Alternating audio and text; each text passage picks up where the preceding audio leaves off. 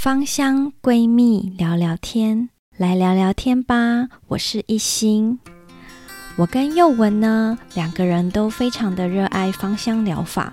那我们在学习的过程中，都有蛮多的心得，喜欢跟别人分享，因此才有这个频道的诞生。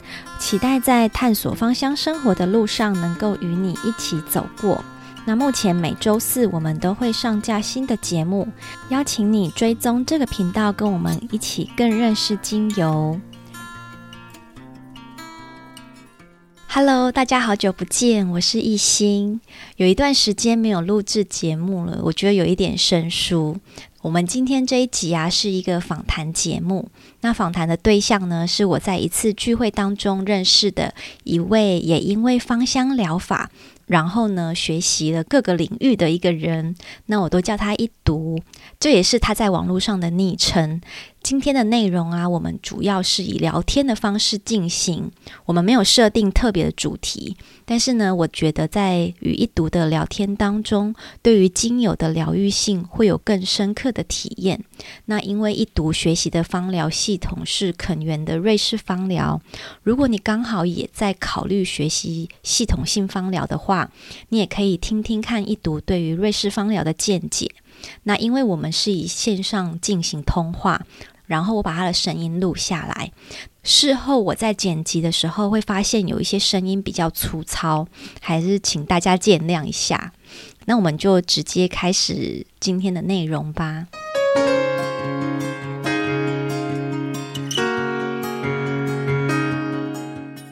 请问一读，你目前的个案是比较偏向哪方面的咨询？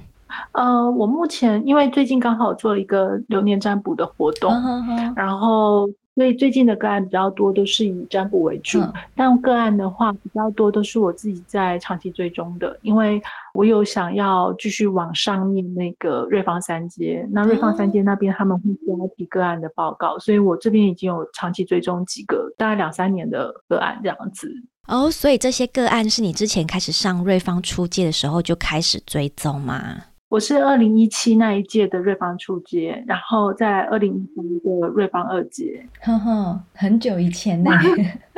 就是因为那时候开始对芳疗有兴趣嘛，然后因为之前我有上过娜哈，嗯，可是那时候上娜哈没有上到三阶，因为那时候上了娜哈觉得好像不是我想要的，嗯嗯嗯，所以你上了瑞芳之后更清楚这样子，对，因为之前呢、啊，我身边的人比较多上芳疗的系统课，主要都是 NAHA 跟 IFA，其实没有什么机会了解到肯源的这个瑞士芳疗部分，所以其实我还蛮好奇，一读你觉得瑞士芳疗啊，跟目前看到的 NAHA 还有 IFA 有什么样很大的差别呢？其实我觉得最明确的感受是，因为你知道我是一个非常喜欢那些就是不可解释物的人类，对，我懂，我懂，我知道。我觉得瑞芳他们比较多在精神层面上的东西，嗯、比较多哲学面吧，我可以这样讲。嗯哼，对，我觉得这个东西是比较吸引我的。那呃，NAHA 的部分是比较实用性。对对对，所以其实一般人大部分都对 NAHA 是蛮能接受的。对，然后我我之前就其实对瑞士芳疗就是蛮好奇，因为我觉得瑞士芳疗目前就是只有像肯园温老师这边底下的才有，他好像就是他们这边底下才有推广这一块。对，那你觉得像瑞士芳疗，比如说上完之后，你觉得他在跟个案之间的那种应对，是不是比较像你现在平常也会做的，像是你平常也会帮人家就是看盘啊、占卜这一块？我觉得瑞士芳疗他们用的方式比较不太一样。然后其实占卜那个比较像是，因为像我自己有学中医，然后呃，那个就是中医部分。其实就是上完课之后就变成是自己一直在找资料读这样子。那我会觉得，因为像中医，然后或是像呃，无论是瑞芳，然后无论是嗯其他的什么五星术啊什么的，嗯、其实他们在讲的东西都是跟我们人的一生下来的体质是有关的。其实阿育吠陀也是，嗯哼哼。所以看盘或是占卜，其实都只是理解人类或是理解自己的一个。手段，应该说它只是一个工具。工具。对，嗯、在你使用它的时候，其实也就是去思考说你能看到什么样的东西。所以其实我觉得它比较是一般的算命，它比较像是我们其实都是在解读一个人，对，然后从解读这个人当中去看说他适合用什么样的油或药草或其他的方式，嗯，然后去恢复他原本的中庸的体质。嗯嗯，对。对，像刚刚你讲到的这个，你说理解一个人的这个方式，因为我看蛮多的，像比如说，像我前阵子就是有接触到人类图嘛，是，那还有像最近就是有听到另外一个方有讲五星术，然后还有很多的看盘那些，我发现他们都会要你的出生年月日，也就是说你一出生下来的那个时间点，然后好像就是决定了你你的个性应该是怎么样嘛，对不对？因为人的个性其实是跟他的体质是有关的，哼哼，对，哼哼，我其实相信这种事情嘛，对。所以就是他一出生下来，他的体质就已经决定了，就在在他出生下来的那个时间点就已经决定他的体质了，是吗？嗯，我是这样相信的，因为其实其实也就像我们现在如果用科学一点角度的讲法，就是 DNA 基因，其实我们都是从祖先或是古老以前就已经决定，然后一直传下来，一直传下来，然后一直到我们这里。所以未来可能我们可以做一些基因拣选，然后做你不想要的基因挑掉，你想要的基因就加进来。嗯，除非未来是嗯嗯嗯，不然一直到现在，嗯、我个人觉得，其实体质在出生的那时候是可以看到一个程度的，嗯、之后才因为你的生活习惯、你的情绪，然后你的环境会有所改变。嗯嗯，因为就我的理解，在看盘的时候都会看出生年月日嘛。那如果有人同一个时间出生，可是他在不同的地点，会影响他的体质吗？如果说是像无论是西洋的星盘，或是像嗯东方的紫微斗数，如果是不同地点，其实会影响到他的行星的坐落宫位。嗯，其实这个不同地点会有关的。可是如果说是生命灵数的话，其实跟地点比较没有关系。但但是我自己的经验吧，但是对我自己的经验来说，我会觉得啊，不同地点但同时间出生的人，其实他们的气质是很不一样的。哼哼哼，甚至有时候你光是排那个盘，我我觉得那好像好难形容哦，因为那个有可能是一个感觉。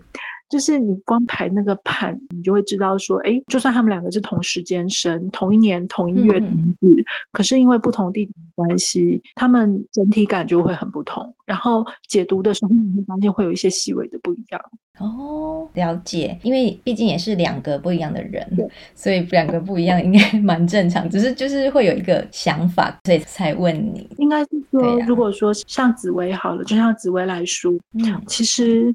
它每一颗星星就有它本身的特质嘛，每颗主星跟星其实都有它不同的特质，但是在不同人身上，你会发现那个特质会因为他的环境，譬如说，嗯，像我之前刚好遇到一位，他是舞曲作命好了，那舞曲的人可能是比较孤高，然后比较冷的类型，可是他在一个很温暖的环境长大，温暖，对，就是他的父母可能非常的照顾他，然后非常。希望他怎么样怎么样，就是你会感觉到说，这一个人跟另外一个同样是舞曲作命的人，但是环境不同的时候，嗯、其实他们的给人的感觉就是不太一样，气质。对气质不同，然后他们表现出的那个孤冷高绝的地方也会不太一样，嗯、对，嗯，所以环境也真的是会影响一个人的样子，对。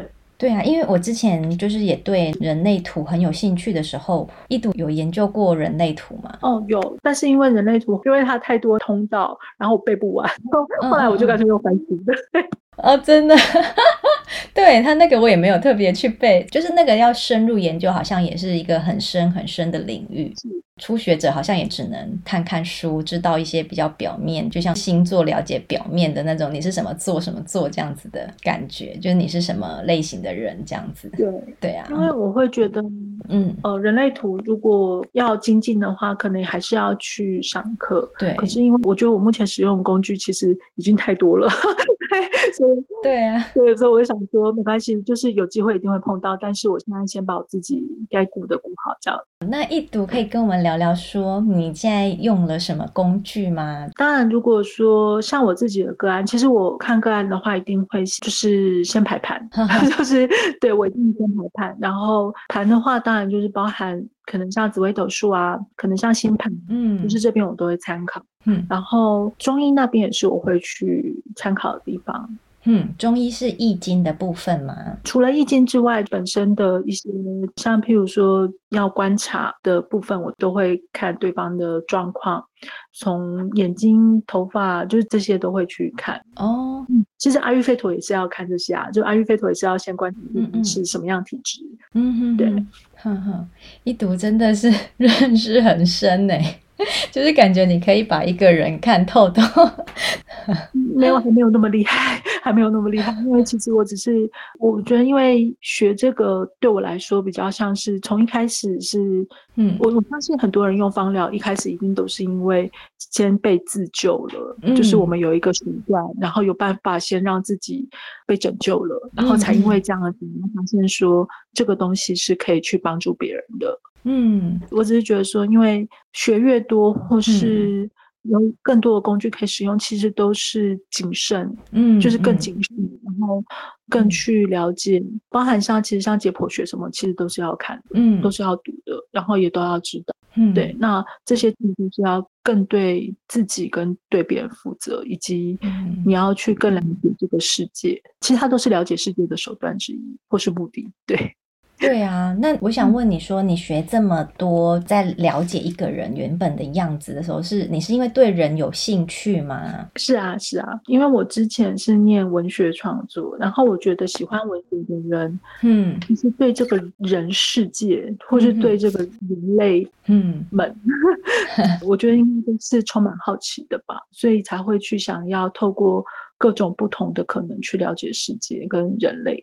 嗯，对呀、啊，因为我看你接触的这些工具，真的都是让你可以更了解对方。那像刚刚你有提到说你会踏进芳疗，是因为你有被自救的经历。对，那那可以聊聊你这个被自救的经历吗？我其实一开始用精油是我大概研究所毕业的时候，然后那时候刚毕业嘛，那也都什么不然后我有一个朋友，他刚好当时是在垦源嗯。做那个牧师嗯，然后那时候他就是给我一罐油，就从那罐油开始，因为那时候我好像因为刚毕业，然后人生很茫然。然后又换了环境，因为刚毕业的时候就又回到台北，嗯嗯嗯，然后那个感觉就是这样的彷徨，就很容易睡不好。嗯嗯，就我朋友就给我一罐油，嗯，我就因为那罐油突然一天睡超好。哦，哼哼，是涂在身上吗？对对对，就是按摩油，就是一罐按摩油，他就跟我讲说，你可以按哪里哪里这样子。然后后来呃，他就给我一些，譬如说擦脸的，那你知道，就是我们小时候用的都是。什么乳液啊、嗯、化妆水啊、精华液，对，但是就是他那时候跟我讲说，你就用纯露跟油，然后擦脸。然后我当时就这样擦脸，我就发现，哎，其实我的脸的状况比之前好。其实我也不太长什么痘痘，嗯、但是当时就是觉得脸很容易崩或不舒服这样子。嗯嗯嗯、可是他给我油之后，从那时候到现在大概十二年、十二十三年，嗯、我就只用油跟唇露，我就再也没有用过其他东西。哇，你真的是资深芳疗人呢，超过十年。对，因为其实等于是他带我踏进这里，嗯，然后后面就开始自己摸索。其实真的蛮多神奇经历，可是我觉得一开始的时候，其实我很感谢我那个朋友，嗯、因为他给我一罐油，然后真的就让我睡得很好。然后我就发现，哎，真的是很不一样的经验。嗯嗯，你也不用吃药，也不用吃什么镇定剂、褪黑激素，你都不用吃，你就是按摩，然后把自己弄温暖，然后就去睡觉。嗯嗯嗯，对就可以睡很好这样子。对，我就觉得这个也比吃药的负担小。嗯嗯嗯，所以你那时候就开始投入研究精油吗？还是你只是一开始就是单纯的喜欢，然后用一下用一下这样子？你知道一开始一定会经历一个就是收集癖 的阶段。我知道，对，就是我那时候是先经历了那个阶段，就是开始疯狂乱买，然后工作的钱就也不买什么乱七八糟的东西，就全部拿来买油，然后买书。哇！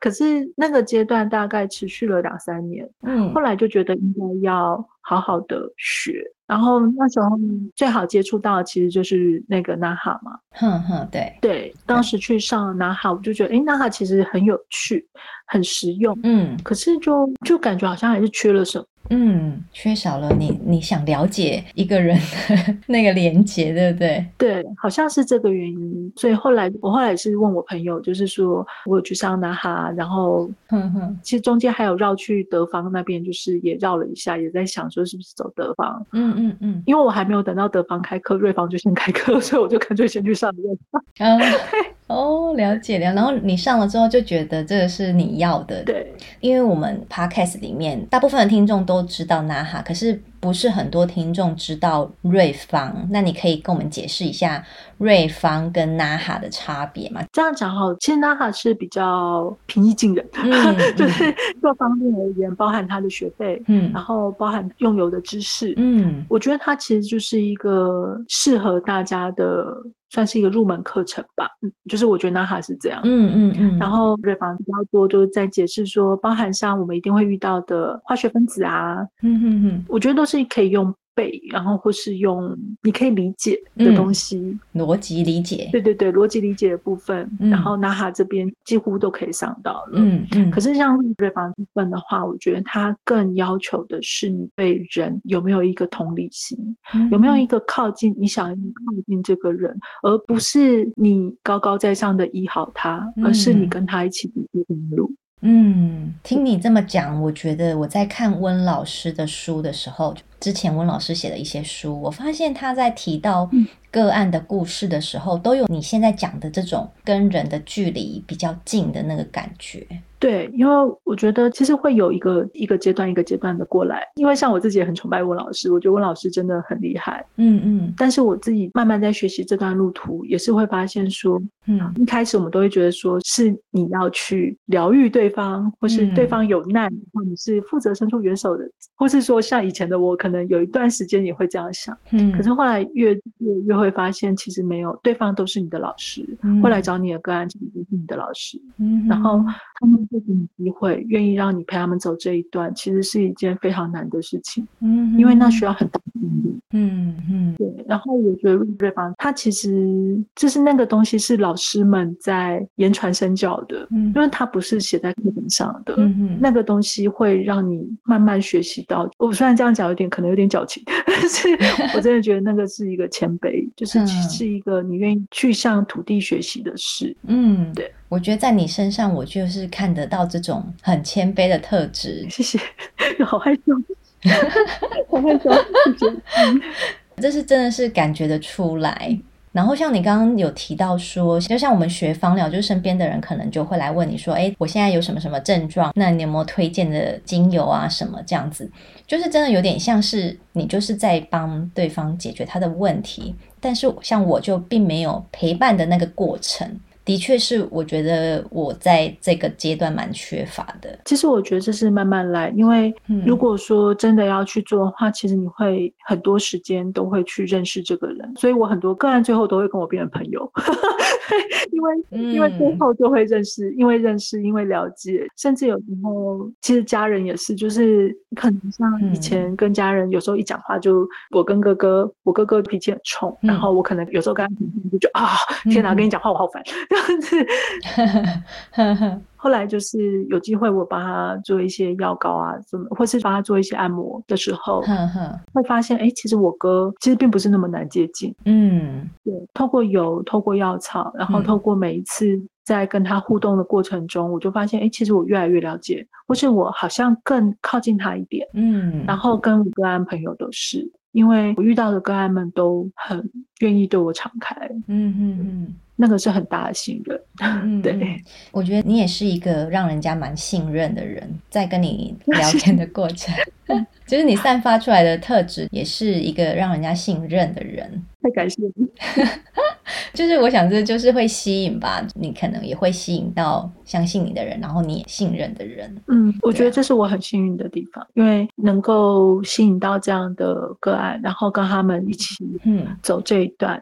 那很多人其实到现在我也是一起走，虽然说没有办法天天见面，但嗯，我们还是会一直联络，然后一直讲说，哎，用了，或者说像天气很冷，你的脚有没有保护什么什么的，嗯、其实都是很简单的事情，但是透过这些小事，就会发现，哎，一点点改变，其实身体就会很多。嗯嗯嗯。所以我觉得这都是很好的小事。嗯嗯。那像我们刚刚聊到的这个瑞士芳疗啊，除了刚刚你讲到的这个会跟个案之间的连接比较深之外，之前听我们共同认识的朋友小月分享，她上瑞芳课的时候，老师其实也很重视每个人跟精油之间的连接，对不对？对，嗯，简单说就是因为这些都是你的工具，然后其实每个精油就是不同的人，你如果不了解这些人，嗯、你也没有办法好好的运用。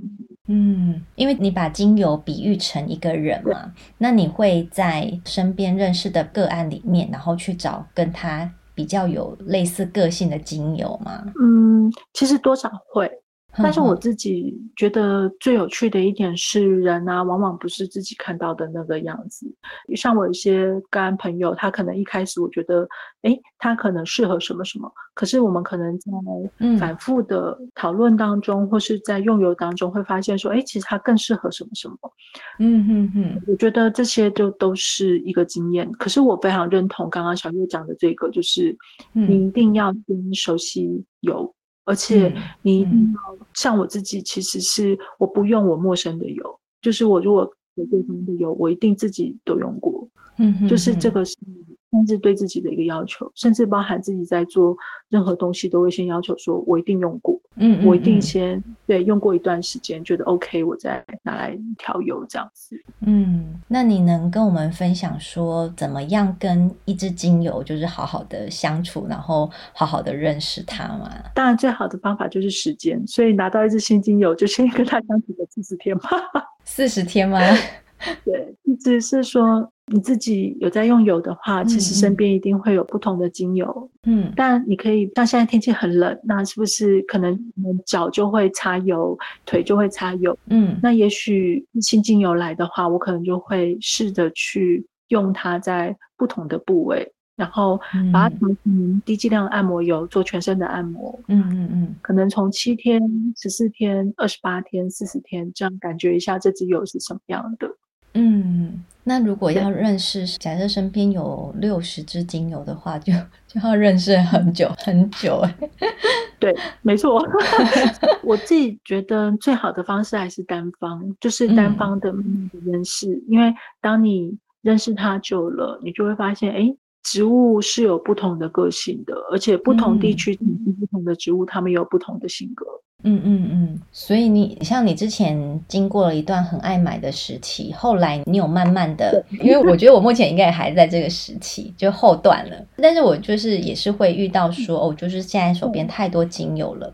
那你说要跟一个精油相处，比如四十天，两个礼拜好了，两个礼拜这样子，我要跟这么多精油相处，我就觉得天哪，就每天感觉好像就会有那种每天要挑一支油的时候，然后就会有很多宠妃在旁边一直说选我选我选我选我这样子。就是会常常自己也会有选择障碍。嗯，对，因为像我之前在很爱买的时候，其实就是买了一堆嘛。嗯。可是后来那时候说，哎，我怎么都其实都不太了解，所以我后来才这样一直一直慢慢用。然后我觉得你可以帮自己做功课，譬如说，嗯、你就先挑一支，从第一支开始，然后开始跟它相处。嗯。四十天其实有一个转换的意思在了。嗯。那比如说二十八天。二十八天用一支，然后你可以在二十八天当中，你等于是跟它密集相处，嗯，可以用这二十八天去了解这支油，然后你会发现二十八天之后，你一定会有不一样的地方。真的耶，我觉得这件事情真的要好好的规划一下，因为像我学完系统芳疗一段时间之后，现在平常啊就是会看看书嘛，然后看看一些网络上的资讯。那平常调油的时候，我都是直接调复方精油，其实我很少花时间去稀释成单方精油来单独使用。那就像你讲的，好好跟一只油相处，我觉得也借着这一集跟一读访谈的内容啊，可以邀请听众朋友跟我一起好好的检视手上的精油，并且好好的跟每一支精油相处一段时间，然后呢，你可以把跟单方精油相处的感受写下来。这也是一个好方法。因为因为我本身就是也在写东西，所以写这件事情并不是难事。我觉得每一次用油，你每次用以后，然后把感觉写下来，你写到第三十天、第二十八天，你再回去看你第一天写的东西，一定是完全不一样的。嗯，好。所以我觉得你可以观察这支油之外，你也可以观察自己，因为其实有人是说精油就是瓶装的森林，可是我一直觉得它其实是瓶装的精灵 啊，精灵。对，我觉得它是一个精灵。我也觉得说，其实油不用买多，嗯，我我现在感觉就是油不用买多，但要买好，嗯，但多是一定是你在某一个时期一定会突然哇，就是 疯狂乱买。对过了那一个时间之后，其实就是不用买多，嗯、然后每一瓶都要用，嗯、然后买好的。对，品质好的油，嗯、然后每一瓶你都好好跟它相处。那这样你会发现说，哎，其实油它能改变的，真的不只是你的外在，然后还有你的心理跟你看事情的方式。嗯、当然，像我现在出门，我一定会有所谓的护身油，就是自己随身携带的油。对，护身油是所谓的 像最近要防疫这样子的油吗？还是它有其他的功能呢？对，防疫一定是一个。那第二个就是。嗯你开始接触这些有的没的，你一定就会在意，就是譬如说这个地方舒不舒服啊？那你可能就会带一些，譬如说乳香啊、杜松啊这种的，嗯、就一定会随身携带。呵呵呵，像是把它做成喷雾这样子吗？喷雾也是，喷雾也会准备，然后。精油也会随身带，嗯，会习惯出门的时候就要带油，然后出门的给洗就会变很多。嗯嗯嗯。那像你也会带着呃，你最近跟他相处的那一支油吗？会会哦，因为我之前去听温老师他的那个疗愈之岛的讲座的时候，他说的故事蛮神奇的。他说，就是他那时候正在跟一支油叫做肖楠相处，嗯，然后我觉得他每次都可以，比如说他在精油图鉴里面，他就可以。写出这一支油他的心理感受，我觉得这个都是他发自内心对这一支精油的那个感受。因为他说他带着这一支肖楠精油的时候，有一次他忽然出了车祸，然后他就拿出他唯一的一支精油，就是肖楠精油，然后就涂在他的心上啊，然后还是身上的一些地方，然后他就觉得虽然出了车祸，可是他靠着这个肖楠精油帮助他恢复镇定。对啊，然后我就觉得带着的这一支精油，就是也很像你讲的这个护身油的样子。就算每个时期不一样，但是它在你需要的时候，它就是可以提供你帮助，不管它是什么类型的精油。没错，我觉得啊，人其实当你在用一支油的时候，会发生什么事情，其实都是正常的。嗯嗯嗯。所以我其实相信文老师讲的这些，也我觉得完全懂。嗯，就是就是完全懂这种感觉。应该是说，因为你讲了这样的事情，然后我就一直联想到，因为我以前其实跟肯园的这个部分真的接触比较少，是这几个月。就是常常听那个小月分享，然后就开始越来越有兴趣，这样发生过的事情都会放在心中，然后就是又现在就被联想出来，这样。嗯哼，其实觉得像刚刚你讲温老师这个事情啊，我认为那就是一个用有的态度，然后那个就是我们要学习的东西。对啊，因为像你刚刚又讲到说，就是一次跟一支精油相处，在平常也把它带出门的时候，我就觉得，如果平常就是都带一支精油，不管能不能用它的时候，都把它拿出来试试看，好像都会带给你不同的经历跟感觉。没错，没错，没错。嗯，我的确这样相信。我觉得，当你一直在跟他相处的时候，嗯，你自己会感受到他之外，嗯，你也会感知到说他会怎么样帮助你。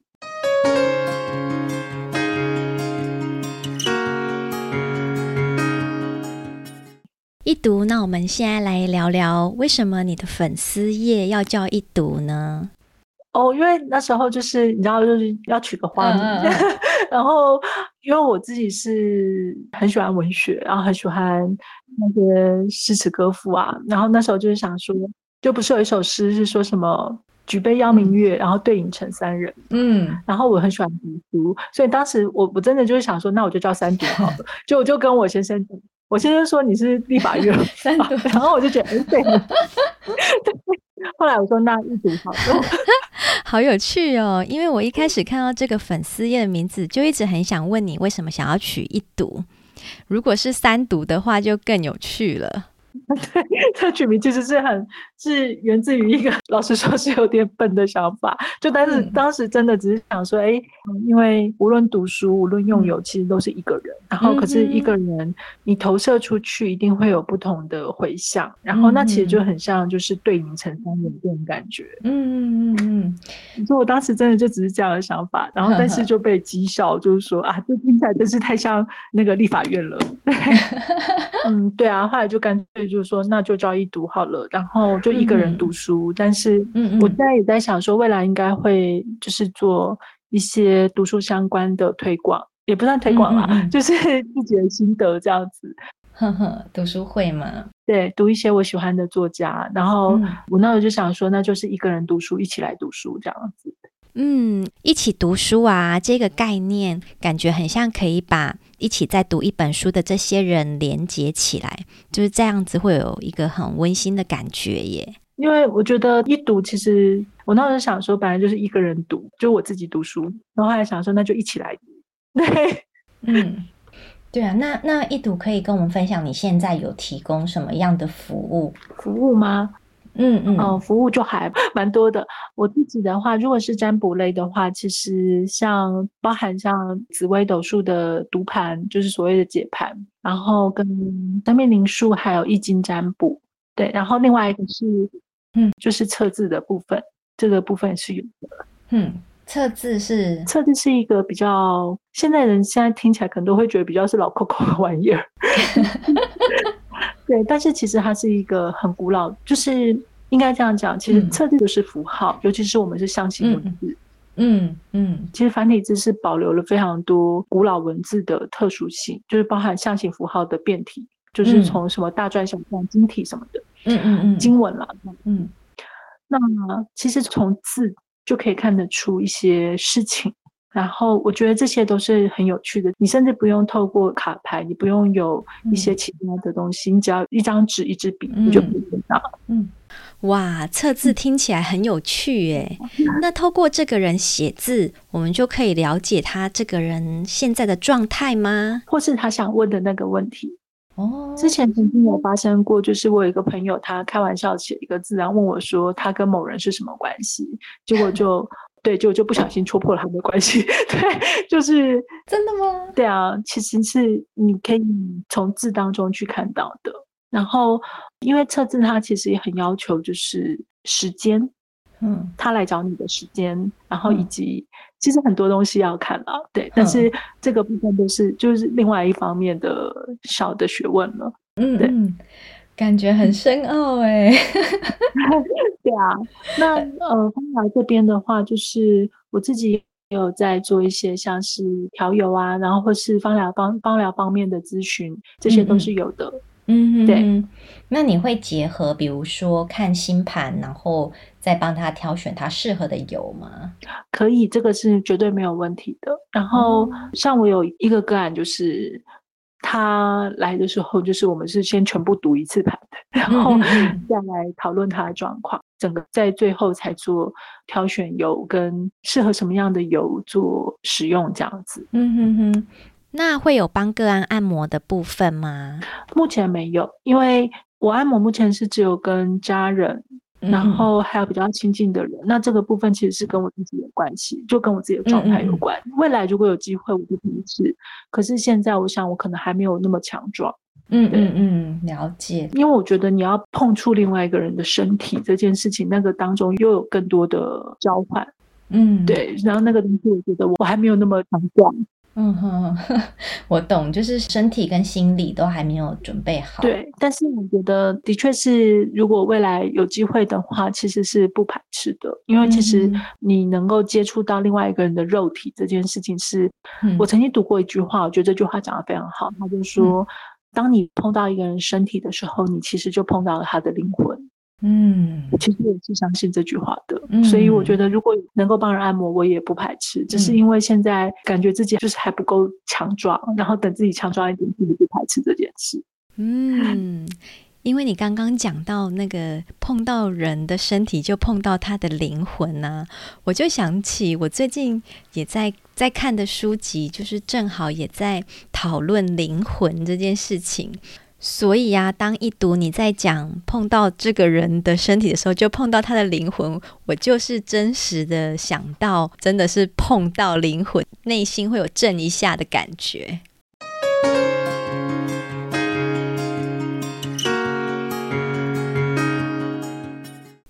好啊，那我们今天的内容大概是到这边。原本我是想说，我们先讨论一下内容，然后再约个时间正式录。但是我忽然灵感一来，想说我们边聊边录，之后我们再透过后置剪辑，然后直接把内容放上来。这样子不知道有没有让你很紧张诶？哦，不会不会，还好，就其实都很 OK，只是怕我讲的东西会不会不够完整，或是说讲得太模糊，因为。我我感觉我自己还是有很多东西要学。其实我觉得你可以看到前面有很多前人的脚步，然后你也会看到说自己还是很渺小的。所以希望是能够对其他人有所帮助。一定会有的，因为我相信会听到我们内容的人，一定也是这个时间需要这些资讯的人。那我们今天就先到这边哦，谢谢一读，谢谢你。好好，谢谢你，谢谢。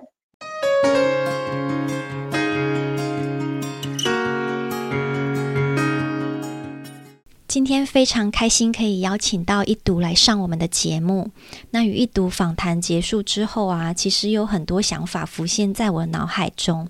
比如说，让我有最多醒思的地方是：我真的够认识我手上的精油吗？那我有认真的跟每支精油好好相处一段时间，而且呢，去认识它是一个什么样的植物吗？那我希望今天的节目内容啊，可以帮助到你对于自己是一个怎么样的人，可以怎么样跟精油相处呢？有更深刻的认识。那听完今天的节目，如果你想更多的认识一读，欢迎你追踪一读的粉丝团，还有一读的 IG，也可以跟他互动聊聊天。我们今天的节目就到这边，下周再见喽，拜拜。